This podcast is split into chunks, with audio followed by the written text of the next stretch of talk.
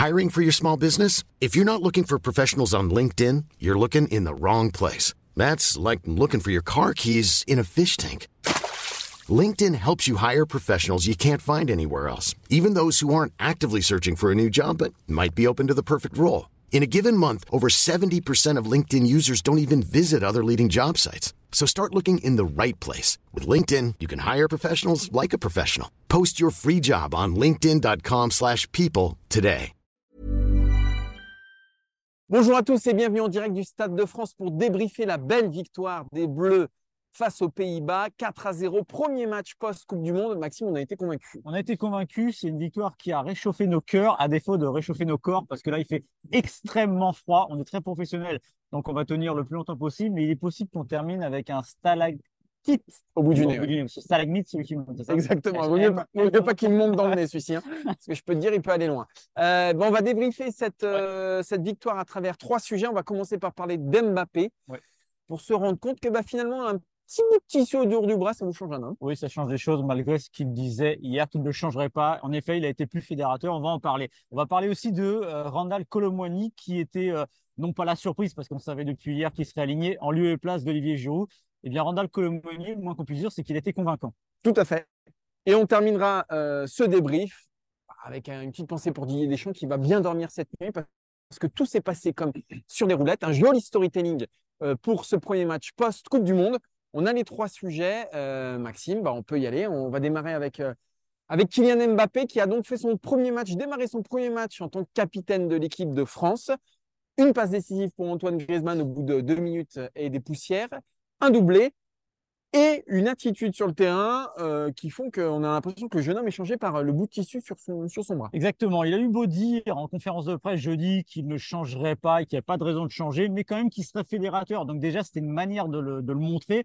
Là, on n'a pas attendu deux minutes pour se rendre compte. On s'est tous dit au moment où euh, il récupère le ballon côté gauche après le tag de Griezmann et la passe de Colomwani qu'il va tirer. Il est dans une position préférentielle. On voit qu'il veut armer et finalement, il voit Griezmann qui arrive dans l'axe. Qu'est-ce qu'il fait Il le serre un peu en retrait, mais Griezmann réussit à prendre le ballon. Marc, Griezmann lui court dessus et va le féliciter. Voilà, c'était la grande, non pas réconciliation, parce que là, il n'y a, pas- a pas de problème entre les deux. Simplement, on le sait, euh, Griezmann est vice-capitaine, n'est que vice-capitaine, et Mbappé est capitaine. Et donc, on savait qu'il avait, ça avait tiraillé un peu euh, et déçu Antoine Griezmann.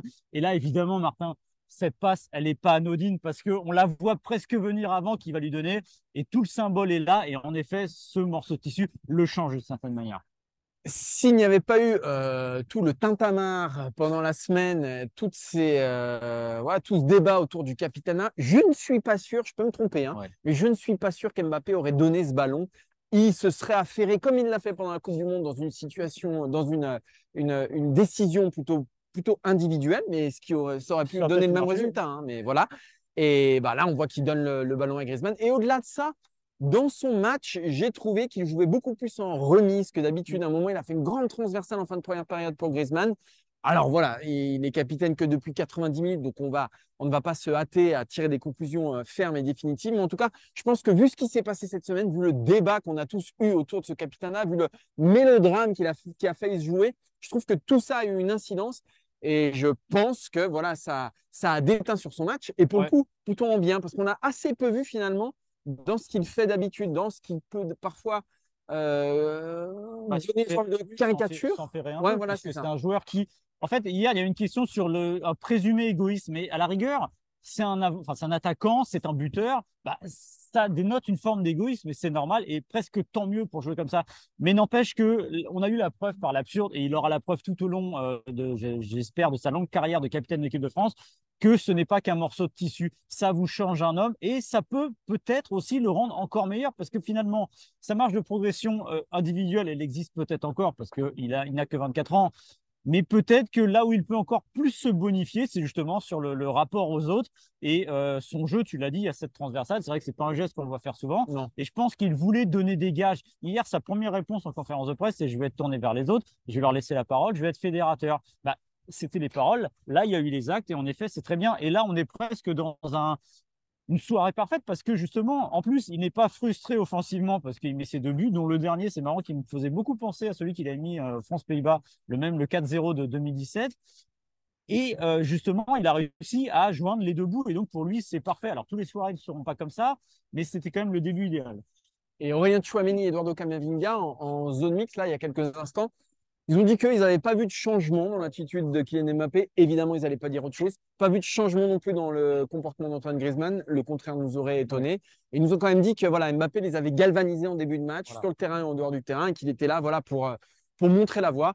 Très honnêtement, il l'a très bien fait sur ouais. le terrain. Donc, c'est quand même une forme de changement euh, qu'il veuille non. Et c'est sûr que si les deux joueurs disent il y a eu un changement, ça veut dire Ah, que voilà. c'est quelque chose qui fait mieux. Ouais. Et c'est pas très, très, très bien. Ça sera pas bien vu. Parce que même si c'est pas le supérieur hiérarchique, comme il l'a dit hier, c'est quand même le capitaine. Didier Deschamps, lui, en a parlé aussi de cette passe décisive de euh, Kylian Mbappé à Antoine Griezmann. Alors, il a commencé par faire pff, voilà, le fameux, et, et expliquer derrière que heureusement qu'il ne lisait pas tout ce qui s'écrivait, alors qu'on sait très bien qu'en fait, Il tout. il sait très bien tout ce qui se passe. Et si c'est pas lui qui lit, on le lit pour lui, on lui explique, ça c'est certain. Mais en fait, ce qu'il a voulu dire, c'est qu'il n'y avait pas de problème. Euh, évidemment, il est dans son rôle aussi de démineur, dire que Antoine Griezmann, il a été déçu deux minutes, après c'était terminé. Et puis finalement, et ça c'est vrai, ça a fonctionné avant quand même. Faut pas, on n'est pas non plus sur une nouvelle ère et dire, Oui. on espère que ça va aller parce que euh, on peut sortir des matchs où ça s'est quand même très très très bien passé. Il faut quand même rappeler que les deux ont été champions du monde, voilà, ensemble. Donc voilà, je pense que c'est une nouvelle relation. Euh, il y aura des moments où ça se passera moins bien, mais c'était quand même le début parfait. Et si j'ai envie de dire quelque chose, Martin, Vas-y. j'aurais aimé que Kylian Mbappé ait le brassard pendant l'Euro 2021. Ouais. Ça aurait peut-être pas été la même histoire. là. Allez, il nous met une petite mine pour Kylian Mbappé à l'Euro. Ça, il a toujours pas digéré Maxime. Allez, on va parler de Randall Colomwani maintenant, qui a traîné sa deuxième titularisation à la pointe de l'attaque des Bleus. La première, c'était face à la Tunisie lors d'une défaite qu'on a tous envie d'oublier. Et ce soir, c'était beaucoup, beaucoup mieux pour les Bleus, pour le Nantais, qui a apporté beaucoup de solutions, qui a apporté un vrai recours à Olivier Giroud, voire même un peu plus que ça. Très franchement, c'est l'une aussi des, révélations de cette euh, victoire face aux Pays-Bas. Ouais, exactement. Alors, j'irais pas dire qu'on a passé euh, de l'ère Co- Olivier Giroud à Colomboigny encore, mais n'empêche qu'il a montré quelque chose d'important, je trouve, euh, ce soir. C'est qu'en fait, on avait toujours l'image du, fixeur Olivier Giroud, du point de fixation, le, fameux pivot recherché par Kylian Mbappé. Et là, finalement, Colomboigny, il ressemble à une sorte de pivot, mais beaucoup plus mobile Ouais. et qui va ouvrir des espaces aux joueurs par sa mobilité, par ce qu'il sait faire. Et je trouve qu'il a cette euh, qualité qui est complètement euh, différente d'Olivier Giroud, mais ça ressemble quand même finalement à la même chose, c'est-à-dire qu'on a un joueur qui va créer des espaces pour les autres. Et c'est plutôt appréciable parce que là, on voit qu'il est en pleine confiance en plus et qu'il a manqué quoi? Il a manqué le but ce soir. Oui, et puis moi je trouve que alors c'était le bon mec. Dans la bonne équipe et pour le bon match. C'est-à-dire qu'on était vraiment dans une équipe de France de vraiment de transition aujourd'hui, avec deux centraux qui balançaient en profondeur et que lui en profondeur, bah, il peut faire très très mal. Euh, avant l'équipe de France, enfin avant, euh, disons que l'équipe de France depuis quelques années, c'est essentiellement Mbappé dans la profondeur. Ça peut être Coman, ça peut être Dembélé de temps en temps, mais là Colomwani, notamment avec Konaté, je trouve qu'il y a une vraie connexion qui s'est créée et qui a mis vraiment à mal la défense euh, néerlandaise. Et puis, je rappelle quand même quelque chose de très factuel. Sur le premier but, il décale Mbappé. Il euh, provoque le coup franc du deuxième but. Et sur le troisième, il touche pas le ballon, mais enfin, Ouais. euh, il fait 50% euh, du truc aussi en libérant complètement l'espace pour Mbappé. Donc, il est quand même sur. Il n'a pas de statistiques, malheureusement pour lui, mais il est quand même sur les trois buts. Et Virgil van Dijk, hein, on a parlé après en, en zone mixte, en disant que c'était quand même un, un super joueur, quoi, Colomwani, qu'il était très mobile et que c'était très difficile de lire ses mouvements. Alors évidemment, il y avait eu les promesses de la Coupe du Monde. Alors, pas de la Tunisie, comme tu l'as dit, parce que c'était une équipe baroque où malheureusement pour lui, bah, les ballons n'arrivaient pas. Il était très, très compliqué d'avoir une forme de cohérence dans cette équipe. Il y avait eu la demi-finale de la Coupe du Monde, ce but face au Maroc, et puis la finale, son entrée, qui avait participé, on va dire, à la, la- au retour de- des Bleus, même s'il avait été évidemment magnifié et personnifié par Kylian Mbappé, l'action de la 123e minute. Et là, on- il y a comme un suivi finalement. Alors, c'est bizarre de dire ça, parce que les promesses sont arrivées en finale de Coupe du Monde, alors qu'en finale de Coupe du Monde, c'est vraiment le moment pour les promesses. Mais n'empêche que là, il a tenu son rang et euh, mais c'est quand même bien senti Didier Deschamps, encore une fois, parce que bah, voilà, il a, au moment où il appelle Olivier Giroud, on se dit, bon, bah, s'il appelle Olivier Giroud, c'est pour le remettre euh, à son poste. On sait que forcément, euh, le poste de remplaçant, c'est pas forcément ce qu'il préfère, même si euh, Deschamps a expliqué que s'il avait eu encore eu ce doute à la Coupe du Monde, il l'aurait pas emmené. N'empêche que là, il l'a mis sur le banc, derrière un jeune joueur qui réussit tout ce qu'il veut à peu près. Euh, actuellement, tu parlais des statistiques, il n'y en a pas ce soir. Mais en- ouais, le week-end saison- der- ouais, le week-end dernier, la, la stat qui est folle, c'est qu'avec l'Eintracht, il, fait, il tente 13 dribbles pendant le match, il en réussit 13. je ne sais pas si vous imaginez ce que c'est de réussir tous ces dribbles dans un match et en plus euh, à ce volume-là. Donc là, voilà, il a vraiment le, vent dans le dos. Est-ce qu'en Irlande, il sera aligné?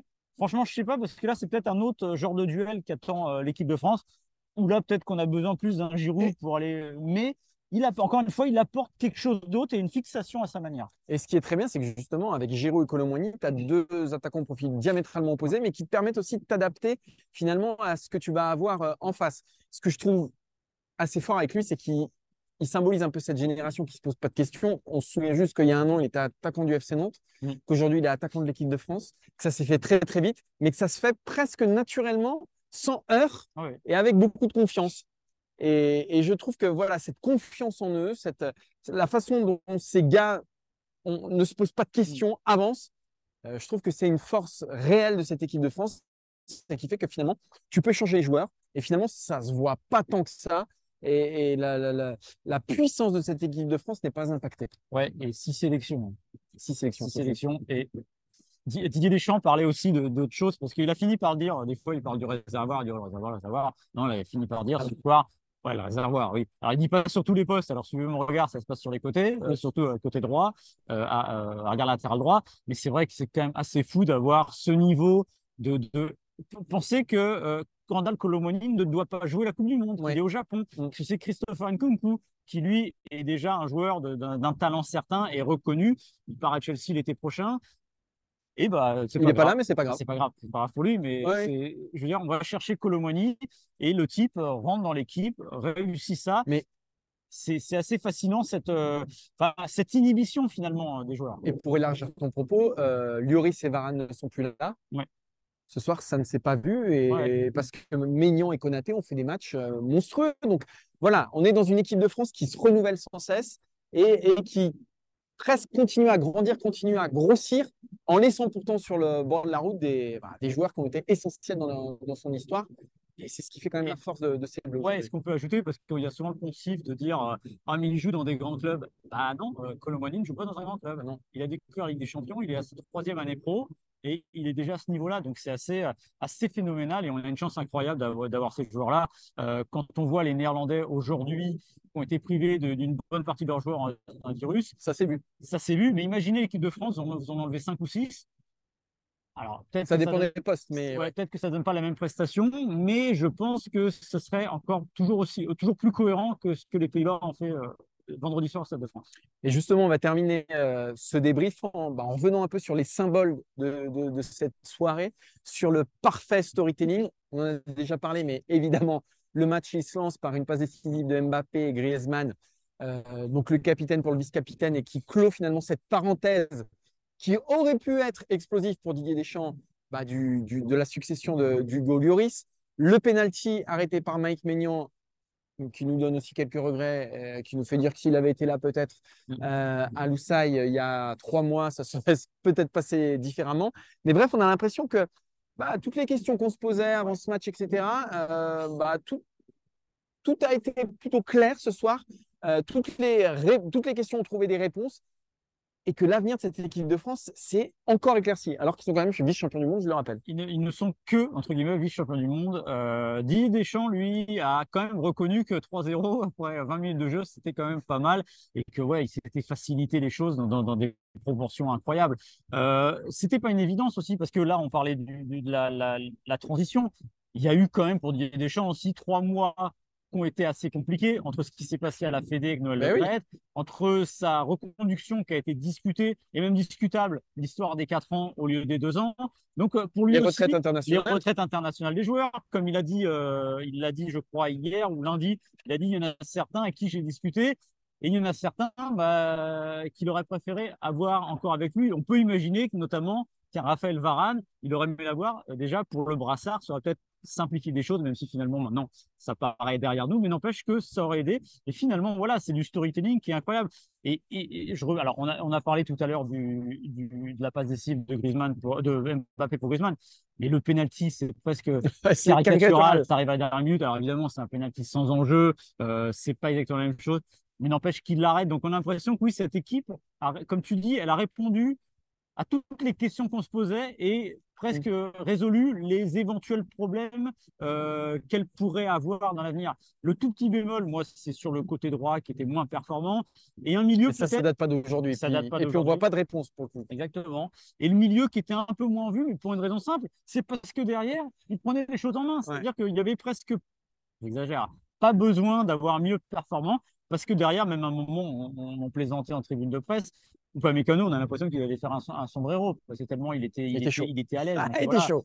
Et c'est plutôt bien, parce qu'encore une fois, Didier Deschamps l'a dit aussi, euh, les grands clubs, tout ça, mais l'équipe de France, c'est autre chose. Et il y a 80 000 personnes là, il y a l'hommage aux anciens, et les gars sont au niveau, donc là, il y a quand même que du positif à tirer. Ouais, j'aimerais juste finir justement sur cette charnière Konaté ou pas Mécano, qui logiquement posait question avant, euh, avant la Coupe du Monde, et notamment le match face à l'Australie où ils ont été. Euh, où ils ont été alignés alors qu'ils comptaient que 9 sélections cumulées qu'aujourd'hui, alors il y a un vivier exceptionnel, il y a plein de choses, mais tu vois, ce match encore, déjà la Coupe du Monde, où, où Pamecano s'est vraiment révélé à exploser, où Konaté aussi été très bon quand on a fait appel à lui. Mais le match de ce soir, c'est face aux Pays-Bas quand même aussi. C'est pas le Kazakhstan. C'est-à-dire que c'est logiquement le match le plus difficile que tu auras à jouer, un des deux, hein, les deux matchs face aux Pays-Bas, jusqu'au prochain Euro, dans les matchs qui comptent, si on enlève des amicaux potentiels. Mais voilà. Et tu as écrasé les Pays-Bas, tu as dominé de A à Z, tu as rayonné avec ta charnière euh, centrale qui pourtant est censée être en construction. Bref, euh, vivement l'euro, Maxime. Ouais, vivement l'euro. Et autre chose, il fera sûrement plus chaud que ce soir, enfin, normalement. Et euh, autre chose aussi, c'est que là, on a vu le 3-0 au bout de 20 minutes. Mais il faut pas oublier que pendant ces 20 premières minutes, c'est les Néerlandais qui ont le ballon et qui finalement s'approchent assez facilement de la surface de réparation française. Et déjà, il y avait euh, Konaté et Upamecano qui dégageaient quand même une forme d'autorité. L'autorité, alors il y, a eu, un carton jaune pour l'un et une, un, un penalty pour l'autre.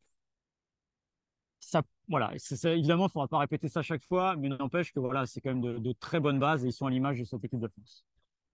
Bah merci Maxime pour ce débrief à 1h du matin euh, sous le vent de Saint-Denis.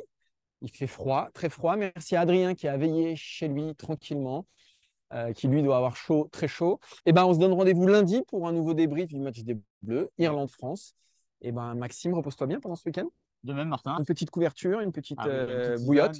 un, petit, chocolat chaud. Un petit chocolat chaud, voilà. Et puis, on sera de retour devant la caméra lundi pour le débrief d'Irlande-France. lundi. Salut